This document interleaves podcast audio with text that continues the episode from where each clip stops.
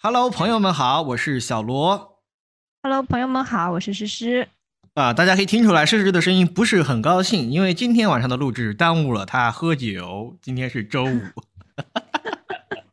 没有，因为我出差耽误了你，耽误了咱录制。但本着职业精神，对吧？嗯，自媒体嗯的职业操守，对我们两个人一看就是很正经，然后很有派，嗯很有契约精神，然后很有嗯思想、很有文化的人，是吧？嗯，然后今天呢，我们找了一个话题，也是非常的高屋建瓴的去谈一下。就想了半天，也不知道从什么角度开始谈，但我就是很想谈啊。我们今天谈论的是养老的话题啊，养老的其实你知不知道，就是其实你刚开始在上周跟我说聊这个养老的时候，内心很抗拒啊。我觉得，我觉得这个小宇宙平台上面聊养老的话题实在是太多了，大家从保险、从公募基金啊，还有还有其他的其他的方向去聊，就太多了，我感觉聊不出什么花来。然后在前一段时间，你记不记得我们跟某一个出版社去聊，然后当时我还是、嗯我说。哎，这个呃，青春靓丽的九五后我啊，加上这个、嗯呃美貌貌美如花的八零后80诗后诗我 啊，对，再找一个就是特别多金潇洒的七零后，咱们三个人，呃然后来对话基金经理，来聊这个养老。但是为什么这一期节目没有上呢？诗诗，因为没有请到，哎，为什么没有请到呢？Why？那我怎么知道嘛？那不他没有嫌咱们粉丝数太少了光，他们没有眼光，怎么粉丝数少呢？我们粉丝质量高呀。笑死了，笑死了！朋友们，快帮我们点点赞，帮我们留留言，精确的留言和点赞能够帮助我们再上一上同路人的数量。你已经摸到这个规律，我笑死了，我已经笑卖惨结束了。嗯 OK，所以呢，今天就嗯由我和小罗来给大家讲养老的这个话题。啊，嗯那我们并不是老生常谈，要让大家去养老，对吧？我们想，嗯，哎，主要想聊聊聊咱们这个年轻人啊，年轻人养老的理念啊。你对养老有想法吗？有啊，我我给大家今天准备了三个方面嘛。首先是一件蠢事儿引出养老产品，然后另外就是两个嗯感悟和三个方法。因为小罗其实也不是什么，我也不能当专家，我对这个我的年纪也在这个地方，我只能说我来讲讲我知道的公募产品、养老产品它是怎么做的，这个方法对我们嗯有什么启发？包括像嗯最最典型的就是社保基金，它是百分之二十还是四十？我应该是四十啊，就是上限啊，上限它从来没有压到过的，就股票仓位从呃零一年到二一年做到年化百分之八的收益率，那非常适合对，非常适合我们嗯普通人去、去践行，因为我们这个周期很嗯长。然后另嗯外一个的话，就是我自己在养老方面也有一些思考，因为我本身就是一个不太想上班，只想拿钱用的人。实话实说啊，我居然是这种状态。就我打工的目的就是为了不打工啊，所以我觉得有一些我的思考应该可以对大家有一些启发。那今天呢，我就先从我的第一个故事，一件蠢事引出来，咱们这个买养老基金是为了什么？诗诗，你知不知道嗯我的这个养老基金是在哪一个地方开的户？哎，来有奖金银猜呗，啊，哪家银行？嗯、咱俩发工资不是在一家银行吗？就工资卡那家银行，你知道吗？我当时嗯为什么要开这个养老账户？其实当时我没有想太清楚。当时因为是公司发工资，我就我就去了，去了去开这个户，其实是激活原来的卡，然后遇见一个小姐姐，嗯，嗯就就行妹啊，真的好漂亮啊！我就我也特别热心，我特平常就很乐于助人，我就跟她说，我说您这个平常有没有推销基金的这样的一个业务呀？我说我这个人特别喜欢投资，我说如果你要开户的这业务也可以找我，啊然后我们就我说就留个联系方式，最后人家也没留啊，也没跟我联系，但是后来我又去了一趟，但你开了户是吗？对对对，就开了，开了就买了，买了就后悔死了。为什么买了后悔死了？因为当时那大哥跟我说、说开这个户可以领五十块钱。我说实话哈，我说实话。首先第一点，我买这个基金我真的没有想它的未来收益率是多少。我当时嗯比较受吸引的就是五十，好像到二八八这样的一个一个一个红包，最后是五十，就领了一个五十、嗯我怀疑是套路，嗯被这个五十开了户50。对啊，你也是啊？我我五十八，我五十八，那那什么，你那八块钱怎么花呀？准备？就 哇，我领了五十八，我就吃了个午饭。嗯，那个买了之后呢，我就去买了一个华夏的一个二零四五吧，应该是二零四五，都没怎么看，扣了我九十八块钱手续费，我一次买了一万二，扣了我九十八块钱手续费，我当时就明白了一个道理，什么叫做羊毛出在羊身上，嗯，我就觉得这手续费太贵了你为。什么要买呢？我没买也有五十八呀。因为我开了之后呢，我那一万二其实是为了省掉我的税率，所以我们就引出来了。对，为什么呢？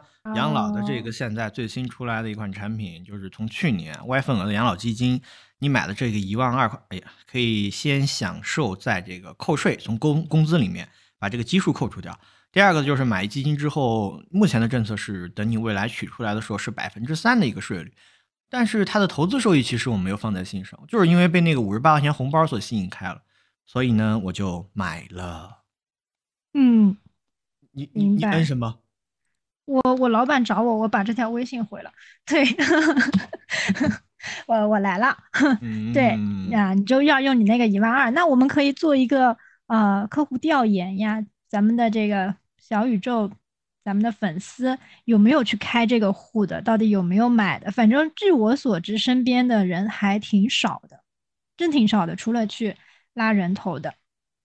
其实开的还是挺多的。我来给大家讲讲吧，就是我刚刚用我的一件蠢事就引出来，咱们买养老基金到底是为什么？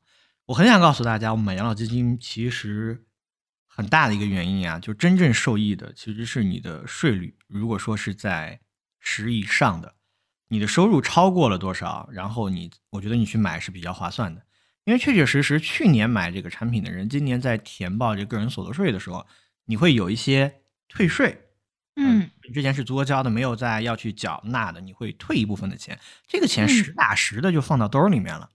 那大家可能还会有一个疑问啊，就是说咱们买的这个产品，咱们还是围绕这个产品来说。诗诗，你知道这个养老产品它的发展历程吗？养老产品它发展历程我知道，啊，好，你你来讲，我来给你啊讲。嗯故意把牌打到你的手里。对对对，这个是我擅长的。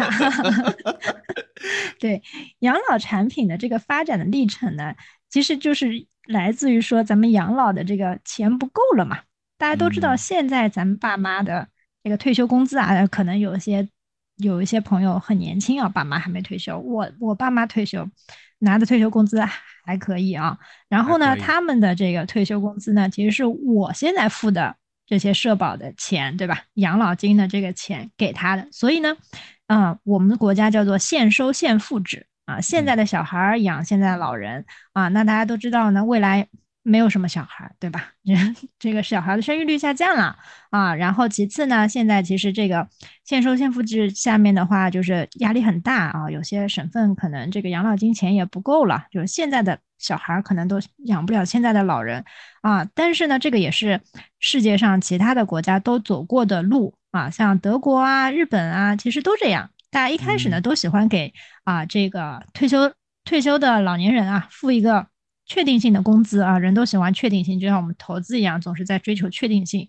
但是因为你你就发现呢，这个确定性的工资付多了之后呢，国家钱不够了，钱不够之后呢，就开始鼓励啊自自负盈亏，对吧？你得自己给自己存养老钱。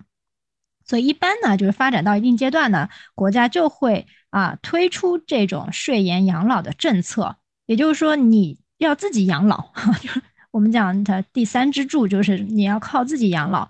那你怎么靠自己养老呢？你你要你要去投资，嗯，那你投资，呃，那国家怎么促进你去养这个自己投资养老呢？就是给你减点税嘛，就或者嗯是说啊，就是减少一点税，或者是说你延延期交这个税啊，所以才出现了我们现在这种啊叫做税延养老的机制啊。这个税延指的是说这个税啊你在退休的时候还是要交一部分的，并不是说你现在你比如一万二对吧？你在这里面抵扣了这部分的税不用交了。但是你到时候还是要交的。我举个例子啊，举个例子大家比较清楚一点。你比如嗯说现在一千块钱，就每个一年一万二嘛，就是摊到十二个月，如果是平摊的话，你你就一千块钱一个月嘛。一千块钱，假设税率是百分之二十啊。这里这里我说一下，就是其实你如果税率太低的话，我觉得百分之十五以下其实不太需要买啊，因为你你听我算这个钱啊，就一千块钱，如果你的税率是百分之二十，其实你现在省了两百块对不对？嗯嗯啊是你这个两百块呢，假设我们按照保守一点，按照百分之五的这个利率，投资的这个收益率，你存三十年，最后呢，你能拿到八百六十四块钱。那嗯最终呢，他会收你一个按照现在的政策，但以后可能，你比如说现在大家用这个养老、税前养老的也不够多，他可能会加大刺激。现在的话是百分之三来交这个税费，八百六十四块钱，其实就是你到时候会交二十五块钱。嗯那其实你就实际实际省的其实就是，呃，两百块减掉二十五块钱，对不对？就是我们不算这个当中的这个时间的话，差不多就这样，其实也是划算的嘛。啊，然后如果你投资的这个技能比较比较好的话，比如说你这一千块钱每年能拿百分之十的一个收益率，那你最终拿到的是三千五百块钱左右。那到时候你得付一百零五块钱的左右的一个税费。所以如果你的税率太低的话，其实，嗯、因为它最后交税的时候是你的本金加上收益一起交税的，就嗯一起交百分之三的税，所以嗯不一定就是你如果税率比较低，比如说百分之十五以下，甚甚至我觉得其实百分之二十以下的话，其实也不一定划算这件事情。对，哎所以这个的话，其实就是我讲的是说，哎，为什么有这个政策呀？因为这个鼓励大家自己存钱啊。然后现在这个政策其实就是每年一万二，然后可以让你在税前扣除，但是这个一嗯万二并不是让你拿出来，对吧？它是要放在一个账户里面，放到你退休才可以拿的。哎，石老板，你嗯说的这个是有百分之十五吗？百分之十五的税率的话，那他收入是多少啊？我怎么记得是是是不是十到二十啊？三，然后十、二十、二十五、三十、三十五、四十，是不是这样？没有十五这个税率，对吗？啊，对，没有啊。啊啊，那我说错了嘛？那我又不是 财税出身。那那大概你算的这个是多少啊？嗯是十以上吧？应该是十以上。我觉得就是二十以啊下的是不嗯太需要去买这个东西的，因为你说其实嗯，二十以下就是十，对不对？其实我就没有超过，没有超过二十啊。二它是累进的呀，它它这个是全年应纳税所得额，对吧？对呀，那它累这个它是进的呀，从三开始嘛，嗯，对吧？有一部分是按三征的，有一部分是按十征的，再嗯超过就是它是超额累进的嘛，是按照百分之二十来征的，对不对？是。哎，那那我看我我没有超过这个税率，其实我也买了，但我觉得你刚刚讲的有一点是很有道理的，就是说，大家首先啊，对于这个现收现付制这样的第一个养老金支柱，未来肯定是不太够用，这个是大家都知道的，我觉得没有必要再去说。我们的三次这个嗯人口嗯生育的高峰，在嗯上一次就是放开三胎嘛，你这样来嗯看的话，今年可能说不定都要划破几百万了，是吧？那这个东西我们大家都知道，它可能会越来越低。但是还有一点就是说，随着人负增长之外，还有一个就是人的寿命是增长的比较快的。我看过一本书叫做《百岁人生》，他就描述了说，这一个人啊，你在大学毕业之后二十多岁，然后你从事的第一份工作，你可能会干个十来年、二十年，你的技能可能就慢慢的跟不上社会的发展。那个时候你已经四十岁、五十岁了啊，你已经经历过了这个中年的危机，但是在此之后呢，你还会继续的再经历一次老年的危机。老年的危机是因为什么呢？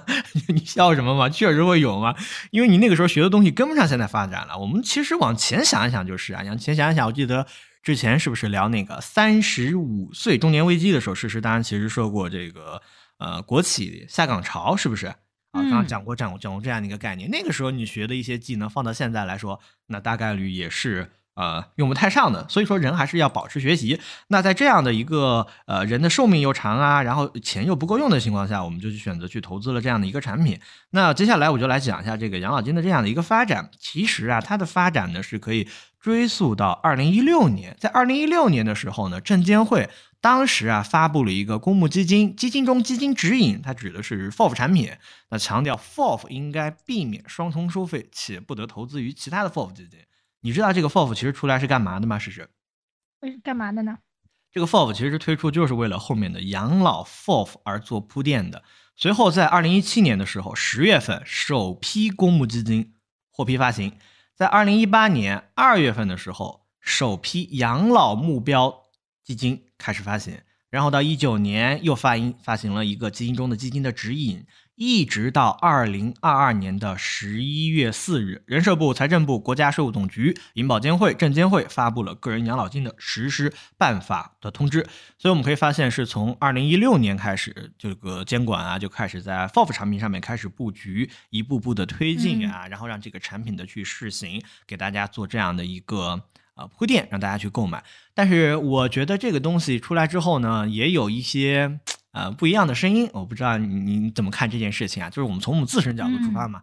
就我有个朋友，我有个朋友是这样说的啊，我说的稍微隐晦一点啊。他说：“那小罗，我不会买这个东西的。”我说：“为啥子？”他说：“他说这又是多了一个东西，这村里面又多了一个东西来来搞搞我的钱。”对对，他他是这样的一个想法。我不知道你怎么看这件事情啊？就是我们国家的诚意还不足，就是我是感觉你你你什么意思？是村里面的还是哪里的？你说清楚，对不对？不敢说，不敢说，就是我觉得这个刺激力度还不够。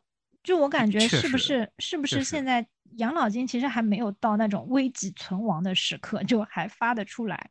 但是我给你，我给你说一个例子。嗯，养老金咱们知道是就是第一支柱嘛，它是现收现付制嘛。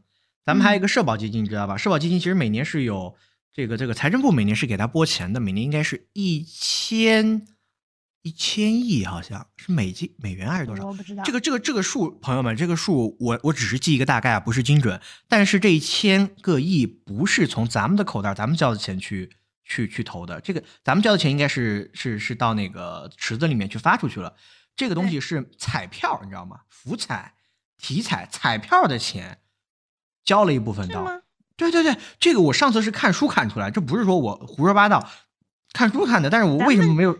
嗯，咱们交的养老金也没有全部都去付钱了。我们有个个人账户是累计的，就是你退休金啊，你的退休工资，到时候是按照你就这个城市的社平工资和你账户里累计的钱算给你的。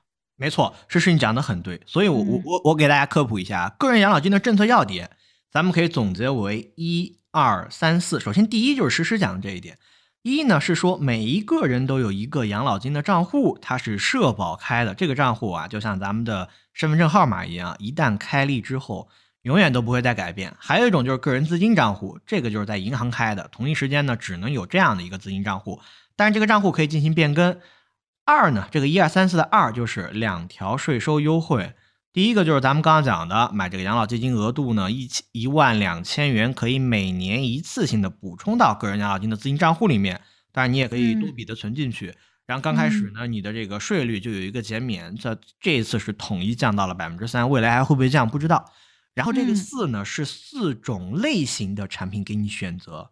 咱们刚刚讲的第一个是公募资金的养老基金，第二个其实还有养老储蓄。第三个是养老理财，第四个是商业养老保险，对，是这样的。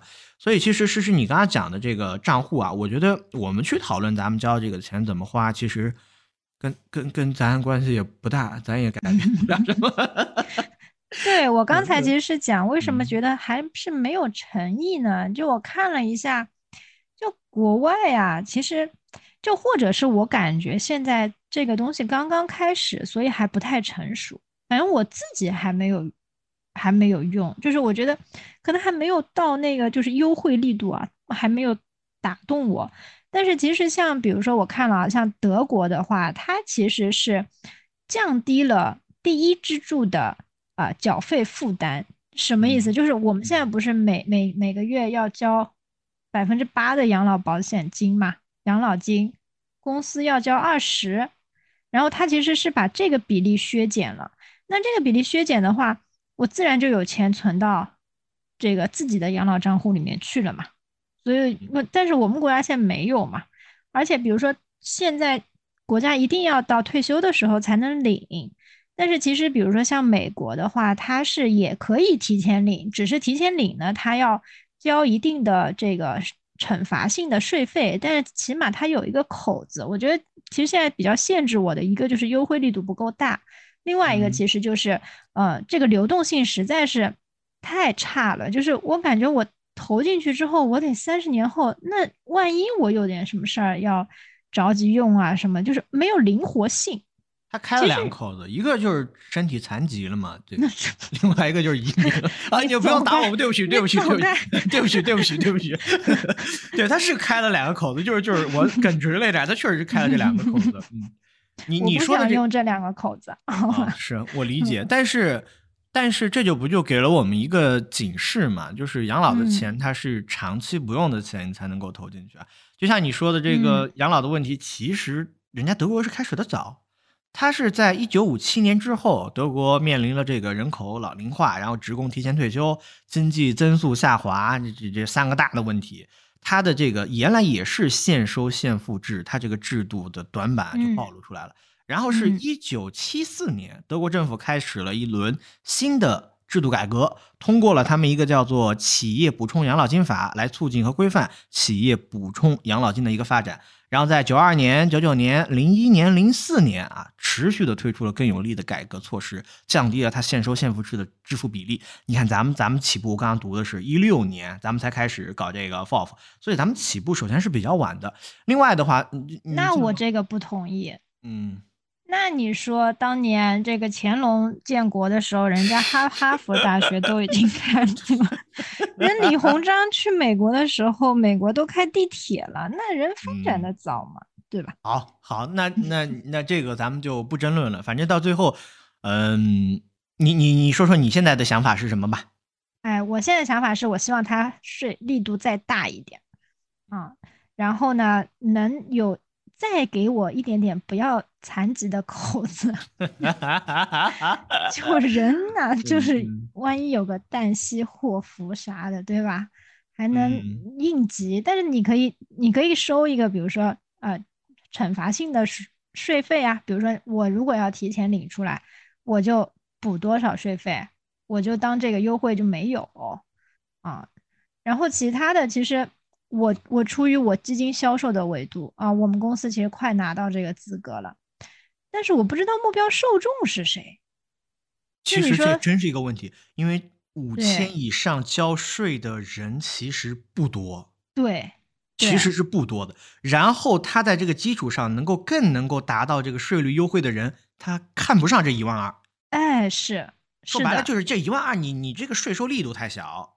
是的，就是第二个，大部分没有钱的人，他指望不上你这个。对，对他也不愿意这个每每个月一千块钱。那咱们这播客再下沉一些，咱们咱们再怎么安排一下咱咱们这个老了之后的这个养老，再再再深入聊一聊，深入聊一聊。安排老了之后养老，我我只有一个观点，我觉得就是尽早开始存钱，就是我觉得你早存呢，它是一个事。就是事半功倍的这样的一个效果，我我特别赞同你这个想法。嗯，我有也有我有这个，你先讲，然后呢，我先讲我的数据。对，OK。你比如说，我们要存一百万，对不对？当然，你可以存一千万养老，你就乘以十就可以了。你要存一百万，如果是按照还是我们比较保守百分之五的收益，如果你只有十年的时间，你每年得存八万，就我感觉挺多，我存不下来的。如果是二十年的话，每年只需要三万，就相对好一些，对吧？如果是三十年的话，每年只需要一点五万。嗯，所以你越早存，对你越早存，就是还是其实这个复利的影响。当然你说会亏啊，会会亏的，对吧？就就这个，但是它一个长达十年、二十年、三十年的一个周期，除非你这个日本，对吧？啊。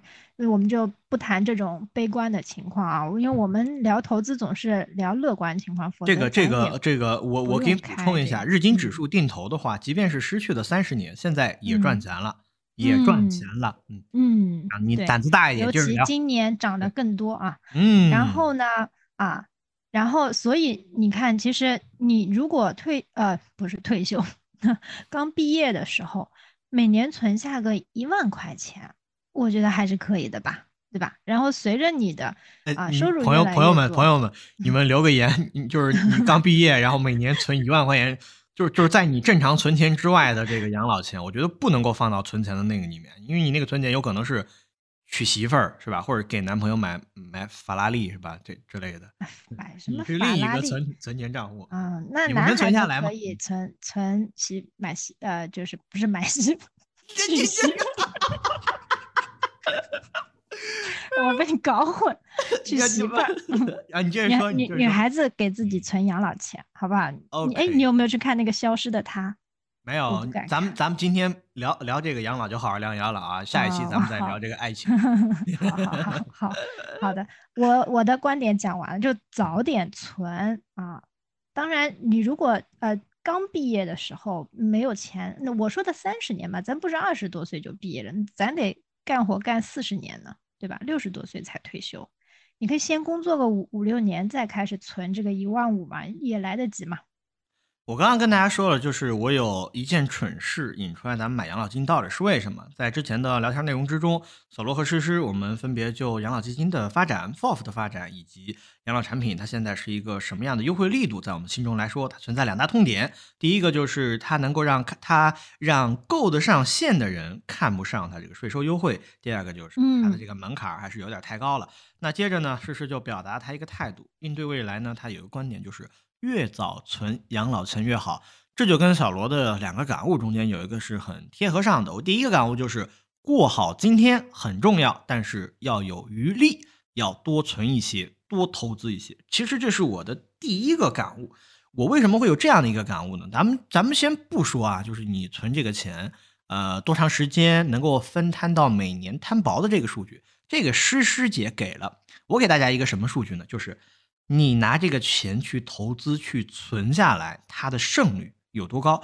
养老金的资产配置呢，我们都知道它是周期非常长的，就像刚刚施老板讲的，我们要工作四十年，那甚至给我们只有留了两个口子，一个是身残，一个是移民，这口子也不行，钱要放这么长还有。其他其他法呃规规定的，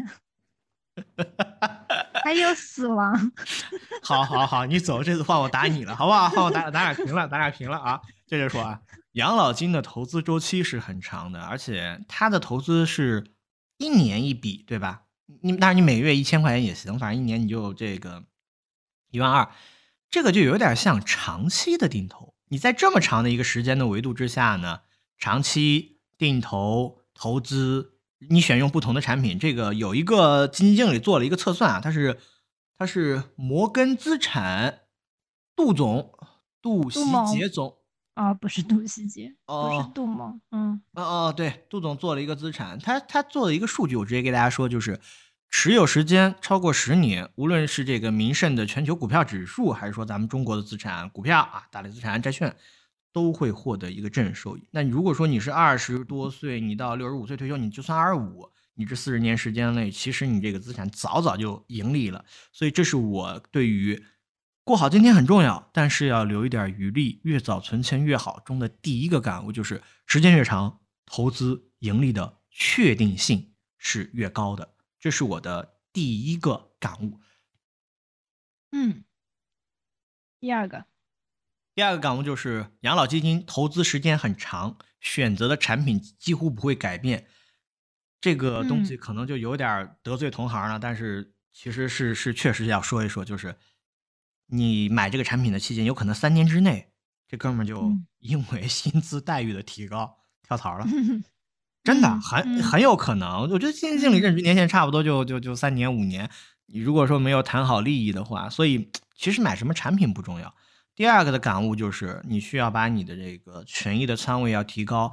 那这个我其实可以跟大家说一说，这个他们这个做呃资产管理所谓的战略战术上的配置，他们是怎么做的？其实呢，呃，市场上养老金有两种，一种是目标风险，还有一种是目标日期。实时给大家解释一下这两种的区别。嗯，目标日期的话，就比如说啊，我们有二零四五、二零四五基金，对对吧？那它就是默认二零四五年呢退休。但是嗯呢，在你买进去的时候呢，它是权益仓位最高的时候啊。嗯随着你的年龄呢逐渐的增大呢，就是以目标期限的这个理论上来讲呢，他觉得你的权益的仓位应该越来越小，直到你退休的时候，他可能这个权益仓位就降到非常低的这个水平。那这样呢，啊，就是你的金融资产呢和你的人力资本呢就相平衡啊。简单来说呢，就是你买这个基金啊，买进去的时候仓位越高，然后随着每一年的这个年龄的增长呢，你的权益仓位越来越低，债券仓位越来越高。嗯。对，是这样的。然后还有一个就是目标风险，他会写，比如说其实稳健 FOF 呀，还有平衡啊，还有激进呀，他们分别代表。这就好理解了嘛？对，这个好理解，这个好理解。哎，这个好理解。然后这个优化的组合，所谓的这个二零四五，其实它是比较固定的。比如说在哪一年，它的权益要降到一个什么样的一个仓位。如果说我们自己来做，也可以参考一下这个资产管理公司他们是怎么做的。实际上啊，长期来看，这个组合所达成的一个目标是一个路径，就是说我们在初始的时候。我们可能这个权益资产百分之八十，甚至是百分之九十啊，都都都买的都是股票。然后我们临近退休的时候，我们承担的风险要更低。这个时候我们就要根据这个资产的这个风险暴露的水平，我们可能去配置股票，大概只有百分之二十或者百分之十。就是第一个点到结尾退休的这个点，这中间呢是有无数条路径的，其实是有无数条的。第一个你可以跟，比如我举一个例子啊，我给你举个例子，就像你刚工作的时候，我们可以想象一下，现在有一个。有一个有一个坐标轴，这个这个这个这个呃呃左边呃从左边到右边，首先有第一条曲线，这个曲线呢从下往上，然后到三十五岁的时候达到一个顶点，然后开开始回落回落回落到六十岁到低点，这是什么？嗯，这就是你工作赚钱的收入，也就是说在你最年富力强的时候，你的收入是最高的。哎，他这个就有点模仿这个的意思啊，就是可能就到了这个，根据这个期限，你的收入变少了，你承受的这个风险也少了，因为你收入少，但是支出是固定的。比如说你需要去看病啊，你需要康养，还有可能你要满足你自己的这个生活的这个条件。这个理论其实说白了，我们把它拆开，其实就两个，认为一个人有两块资产，金融资产、人力资产。金融资产是你历年积累的财富，你的收入。在这个资产里面，还有一个就是人力资产。人力资产就是未来公司的一个折现，这个表述应该是很直观的。所以说，我们如果说人力在三十五岁收入到高峰的时候，你这金融资产其实在后面也，即便是三十五掉到六十，你这个金融资产也是在上升的，只不过看你怎么样去配置。所以说，它这个年龄收入，它就是一个非常经典的这样的一个曲线啊，风险暴露越来越高，风险暴露越来越低，然后根据这个风险暴露去挑选这样的一个产品。其实就是这样的一个理论，我觉得大家也可以去参考一下，去做一做。你说到这个东西，我其实也跑题，有点还想再聊一个。我们刚刚不是画了一个这样的曲线吗？其实还有一个曲线，还有一个曲线是搞副业的曲线。你又跑题了。其实搞副业的曲线可以加到里面，对不对？搞副业也是你，我也我也觉得是，也是你人力资本。因为你比如说咱三十五岁就失业的话。那我你聊聊这个，你有你你这个有有发言权，是是是吧？啊，我们还没失业呢。我我知道，就是你你你身边有朋友嘛，就可以发言权。因为我身边有朋友失业，他们都回老家了，他们就不在大城市玩了。因为因为说实话，就是我们在讨论养老的时候，其实有一个默认的条件，就是我们会活的，我们会活的，我们会活的年纪很大。然后我们活的年纪很大了之后，我们还要考虑我们的养老金替代率。我们未来这个收入多少钱能够满足我们现在这样的生活一个水准？其实我们在讨论养老的时候是默认了这一点会发生，一定会发生的。但是我我的朋友就是说，他们从小城市到大城市来工作之后，如果说失业了很难找工作，或者大家觉得给房东打工他没有一个获得感，嗯，他不会考虑养老的。养老的考虑养老的人一定是现在小日子过得还不错，对吧？嗯，他他会考虑。如果说小日子过得不太行的人。其实是不太会考虑的，所以我觉得，我觉得还有一个年龄，你还是年纪小。就我觉得，不管日子过得好还是不好的话，你可能到个啊快四十，嗯，我觉得四十岁是个门槛。我还当然我还没到啊。当然啊，你是你是青春 靓丽中中年少女，嗯，就是你随着就是我看过那些报告，就是说三十五到五十五是养老的核心人群嘛。就一般，大家从三十五开始会有一点养老的意识啊，想想我老了该怎么办啊，这个时候就才会开始有养老的意识啊。但是往往呢，这个时候就是你三十五就开始存钱就还好一点嘛，但是到四十岁开始存钱呢，就我觉得稍微有点晚了，嗯，稍微有点晚。所以希望啊，我我们小宇宙的朋友们应该都是比较年轻的啊。我们在那个那个蜻蜓 FM，然后然后苹果播客，还有这还有这些平台的朋友们，以及喜马拉雅，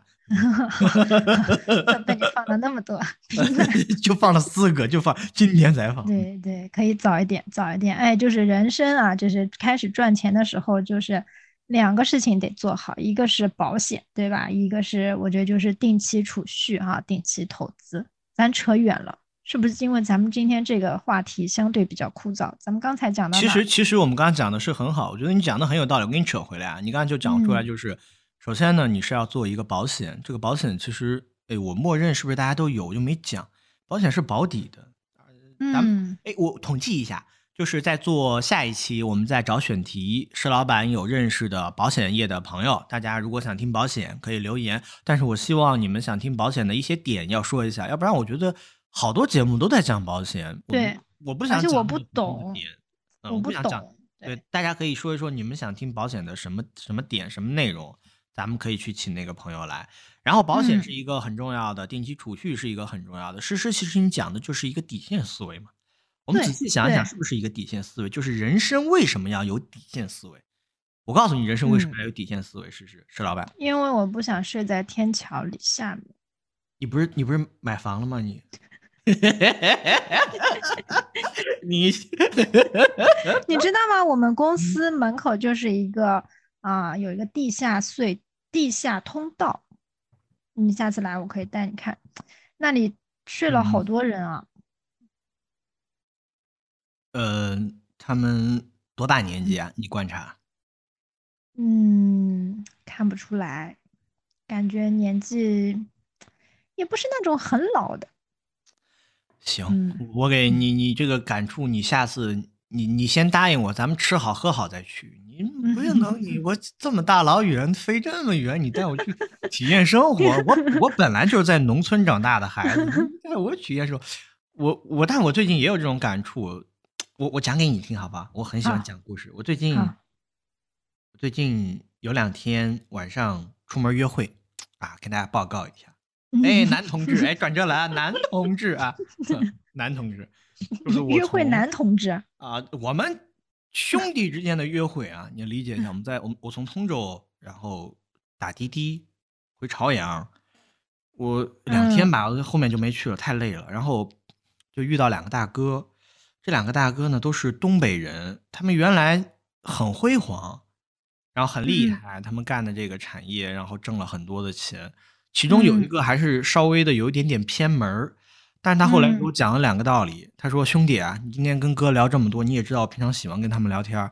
他哥告诉你一句实话：第一个，你只要没有钱，你在后面不会有朋友。我不知道大哥为什么说这句话。第二个，你对别人没有价值，你的朋友说啥你都得听着，你的表情以后再也不属于你，尤其是你还差你朋友的钱儿。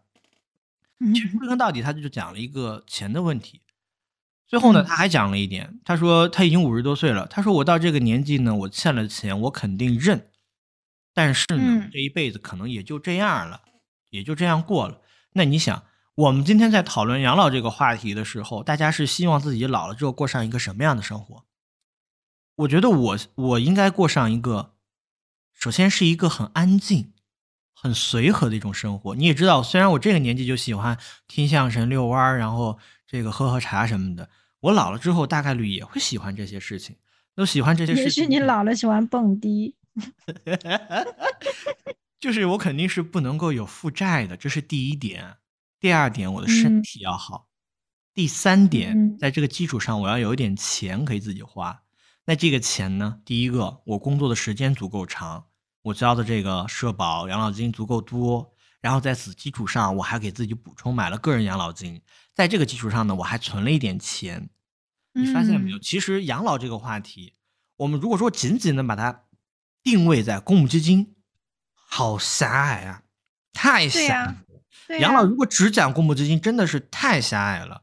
我们应该聊的，其实我觉得是一种每个人对于生活的一种态度。我比如说我自己，其实其实我很早就有养老的这个想法了。你别看我年纪小，我的工龄十年了，我今年可以休十天年假的。对不对，我问一下，咱们咱们公司是不是就是在别的地儿这个工龄也算？我先确认一下。你别笑嘛，算不算？这听你老板的，我不 我说了不算，听你老板的。就是我原来，我原来的那个那个也算工龄，我也交社保了，所以我今年虽然年纪不大，我真的有十年。我很早的时候就在想，因为我之前我就打听好了，交十五年社保最低的你就可以退休了。我很早就打听好了。我觉得马上国家会改掉这个政策。啊，你真的你真烦。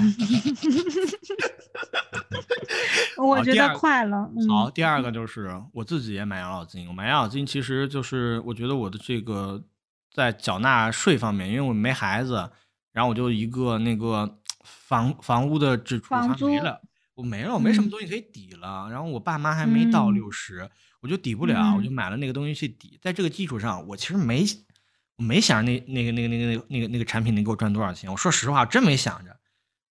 这个东西，你首先从管理人的角度来说，他搞不好他什么时候就离职了，下一个人来管，这些人都很年轻。这个 FOF 的发展其实是很短的，包括公募，公募大家最诟病的一点是啥？就第一个抱团嘛，第二个就不跟你沟通嘛。那相当于我就买了一个不知道去哪儿的这样的一个船，然后这个船告诉我会到那个。哪哪哪彼岸，其实我我也不知道。那个水手从来也不跟我聊天，也不跟我唠嗑。他偶尔跟我聊一天，聊一次天，是因为他的兄弟又发了一个船，让我们再去买买船票，对吧？他是这个目的，对吧？他也不是什么好人。那我在这些基础之上，我又去配置了这个保险。我的保险，那个那个经纪人很厉害，他把我们全家的这个保险都买了，是消费型的。我每个月就去挣点钱，我有一些余钱就去买。另外的话，第第另外的点就是你讲到的这个要多存点钱。我是保证每个月差不多百分之五五十存下来，还有就是我现在住的是三千块钱的公寓，没有窗户。我觉得 明年开个窗户，明年争取明年开个窗户。我是真这么想的，我真咱很真实，咱真的很真实。我我希望我老板给我涨点工资，我明年确实想住一个有窗户。但是实话啊，是老板实话，我三千块钱在这个地方租一个公寓，其实这个开销不小了。我对自己不错了。你们上海那什么情况？朋友们，你们的城市三千块钱能租一个什么样的房子？给小罗讲一讲。小罗刚刚以自身的这个经历、想法和和和干了什么，给你们讲了我自己在养老上的规划。我虽然年纪小，但我确实考虑了，而且我甚至都告诉大家，我没有寄希望于我那块份额能给我挣多少钱。但但我我我也没说咱买的哪家产品，要不就得罪的有点透透的。是是，其实我我觉得小罗讲的挺对的啊，就是我们其实到差不多到最后一个环节了，其实就涉及到买什么产品嘛，对吧？其实大家不用去呃，就研究很透啊，只是其实就很很容易的，很容真的很容易的，就是首先有存款，对不对？存款就别去买了，这个这个存款。太坑了，我觉得，而且它只在几个地方有卖，什么广州啦、成都啦、西安啦，然后利率二点零五啊、三点五这种，有啥意思？没没意思啊！存款，我觉得你要养老，你还是存 存款，那这个，哎，交不了，交这这劝不了，劝不了啊。然后第二个就是保险，我我我补充一个。嗯，师姐，就是万一就是有叔叔阿姨喜欢听咱们节目怎么办呢？就就就年纪可能可能啊，对，接近了，你给叔叔阿姨点建议吧，有吗？有叔叔阿姨吗？叔叔阿姨给留个言，你讲你讲你讲。叔叔阿姨的话啊，叔叔阿姨也有风险承受能力对不对？叔叔阿姨得看你得存多少年，其实我觉得十年以上，哎，都可以买一点带权益的，对吧？但是呢，就是如果咱叔叔阿姨就是这个，哎，这个这个容易高血压啊，这个见不得这个 账户亏啊，那买存款可以买存款啊，或者买那种现在不是有那种什么保险吗？三点多的那种保险啊，你就或者叔叔阿姨资金量特别大，对吧？其实大钱还是要放的相对稳健一些的，对不对？就是所以一个看那您能不能承受账户变绿了。啊，你只要考虑账户变绿了，你这一天会不会生气哈？然后第二个就是这个您这个钱是不是啊特别多啊？因为年轻人为什么买有带股票的嘛？这个钱少嘛，搏一搏嘛，对吧？而且这个时间拉长了，长期收益比较高嘛。但叔叔阿姨的话，就根据您自身情况啊，咱不是说这个存款一定不能买啊。您见不得账户绿的话，就买存款啊。然后第二种呢是保险，哎，保险你比如说我去，我真去请教了一个保险的比较懂的人，我说这个商业养就是这个个人养老金保险到底好不好啊？然后他他教给我一个就是确实有个大坑，你知道吗？什么坑？这个商业养老保险有个大坑，就是商业养老保险一般有大概啊，其实它的这种做法都是按照结算利率，就是上一年你的结算利率，结算利率又是怎么组成的呢？它有一个固定的保底的利率，比如说稳健类产品，它一般是百分之三，现在，呃，然后呢，保险里面也会有那种激进的账户，激进的账户呢，它一般保底就是百分之零点五。然后按照每一年他们的投资的这个情况，然后给你做结算利率。但历史上呢，一般差不多都是百分之四到六每年，就它也不会高到哪里去啊。但是呢，它至少有个保底，对吧？就是保本嘛。嗯。但是呢，现在就是商业养老保险里面，它在真正退休的时候，它是有一个换算表的。就是这个换算表是是是指什么？比如说，你根据每一年的结算的利率，对吧？然后你最后不是存了一笔钱吗？这笔钱换算成你每月领、每年领多少钱啊？他这张表现在还没定，就是他有一个条款是按照当时的一个这个就是年金的这个对，就是年金换算啊，或者它叫什么其他的名字，就是听起来好复杂，那个表对当时的那个表来定啊。所以如果啊。如谁知道到时候怎么样的？就是他不确定，就反而现在有一些其他的年金的保险，就它没有纳入个人养老金保险啊，但是它有确定的这个换算表，就很明确。其实咱买买保险的话，我觉得大部分买保险的啊，就是朋友们其实都喜欢这个保险的确定性，对吧？我保险虽然它不是很。呃，就是收益率其实换算下来不会很高嘛，这个大家都知道。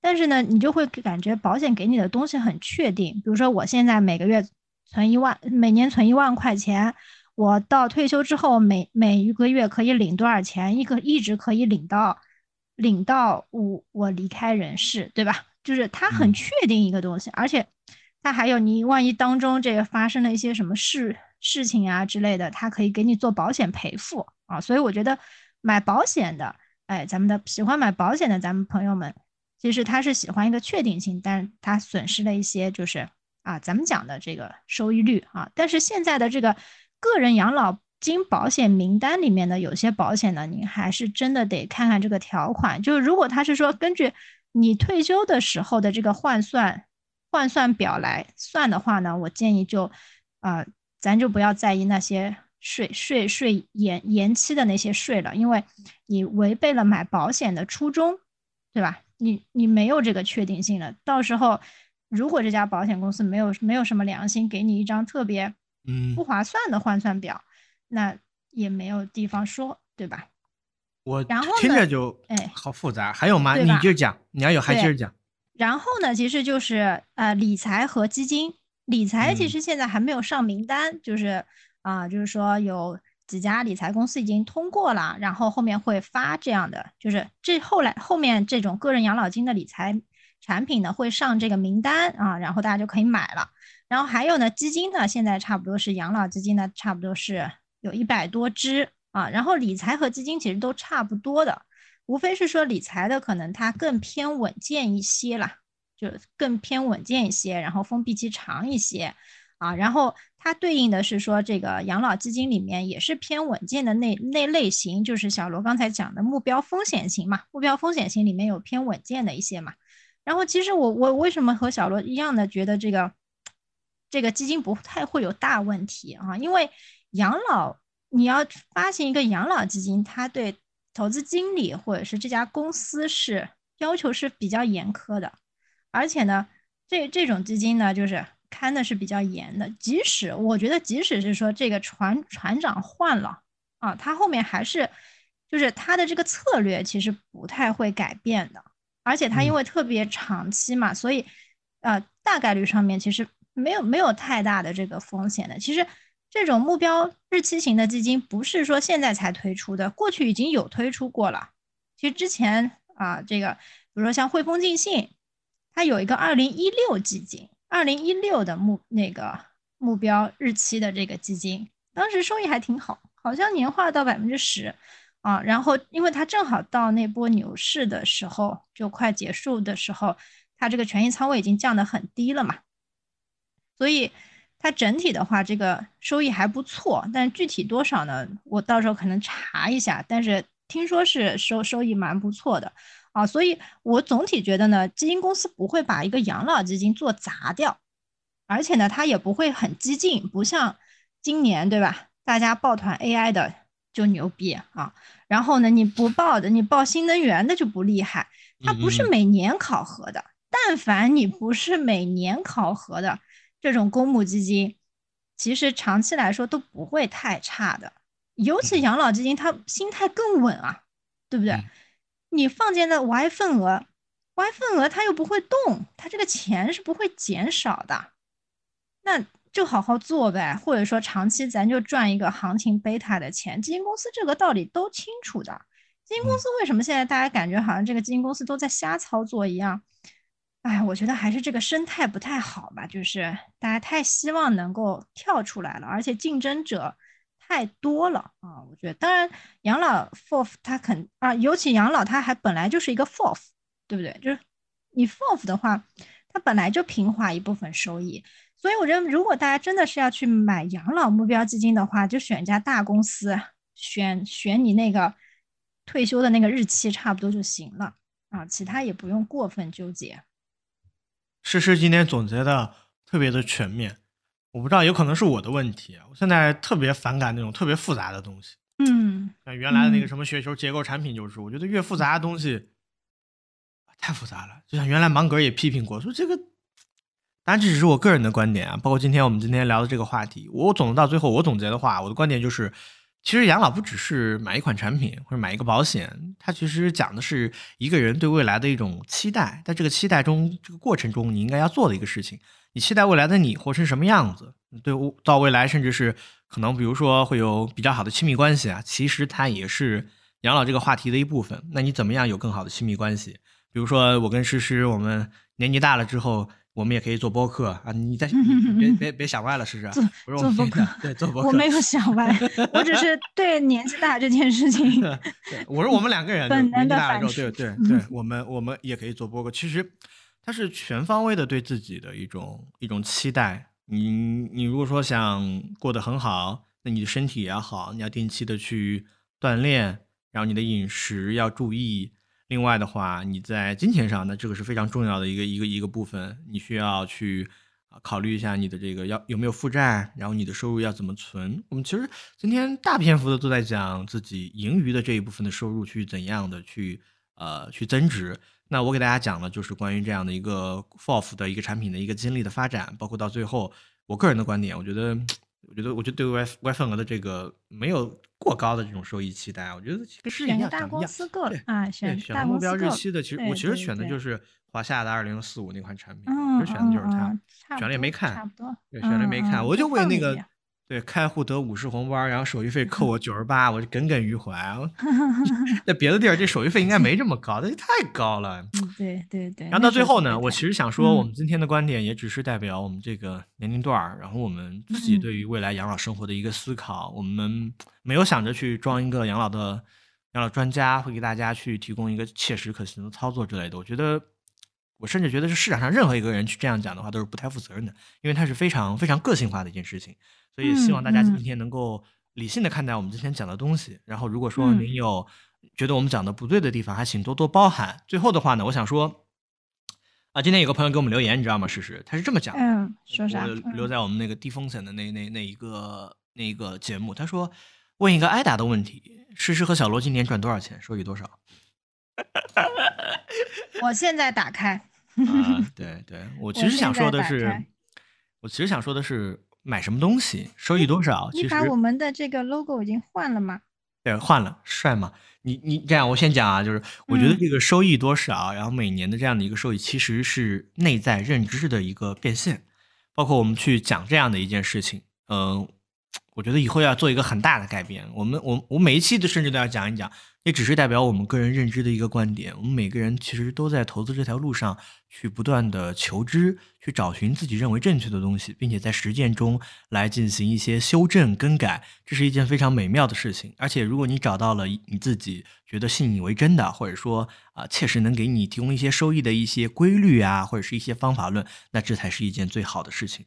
我们希望能做的更多的一点呢，是多跟大家说一些我们了解到最新情况呀，能够帮您避开一些坑啊，那这是最好的一些事情了。嗯嗯嗯，正中藏龙卧虎，三人行必有我师 焉。谢谢大家 好的，你还没讲你今年收益多少呢？啊！我先讲还是你先讲？你先讲。我今年是亏的呀，今天是嗯亏的。我不告诉你，我买一那小黄人儿嘛，就 大部分仓位。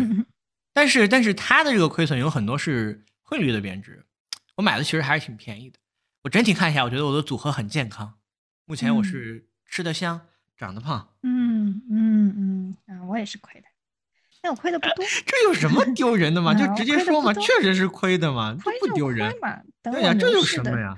等我牛市的时候赚钱。嗯，嗯，对，还好留言问我们有没有赚钱，差不多了，我领导找我。嗯，好好差不多了。好那我们跟大家大家说再见。好，谢谢。如果大拜拜拜拜拜。如果你们对于嗯养老方面也有一些自己的感悟和想法，或者说您在某一个行业啊有从事这样的经历，比如说在养老院啊之类的，您想跟我们对话聊一期也是没有问题的啊。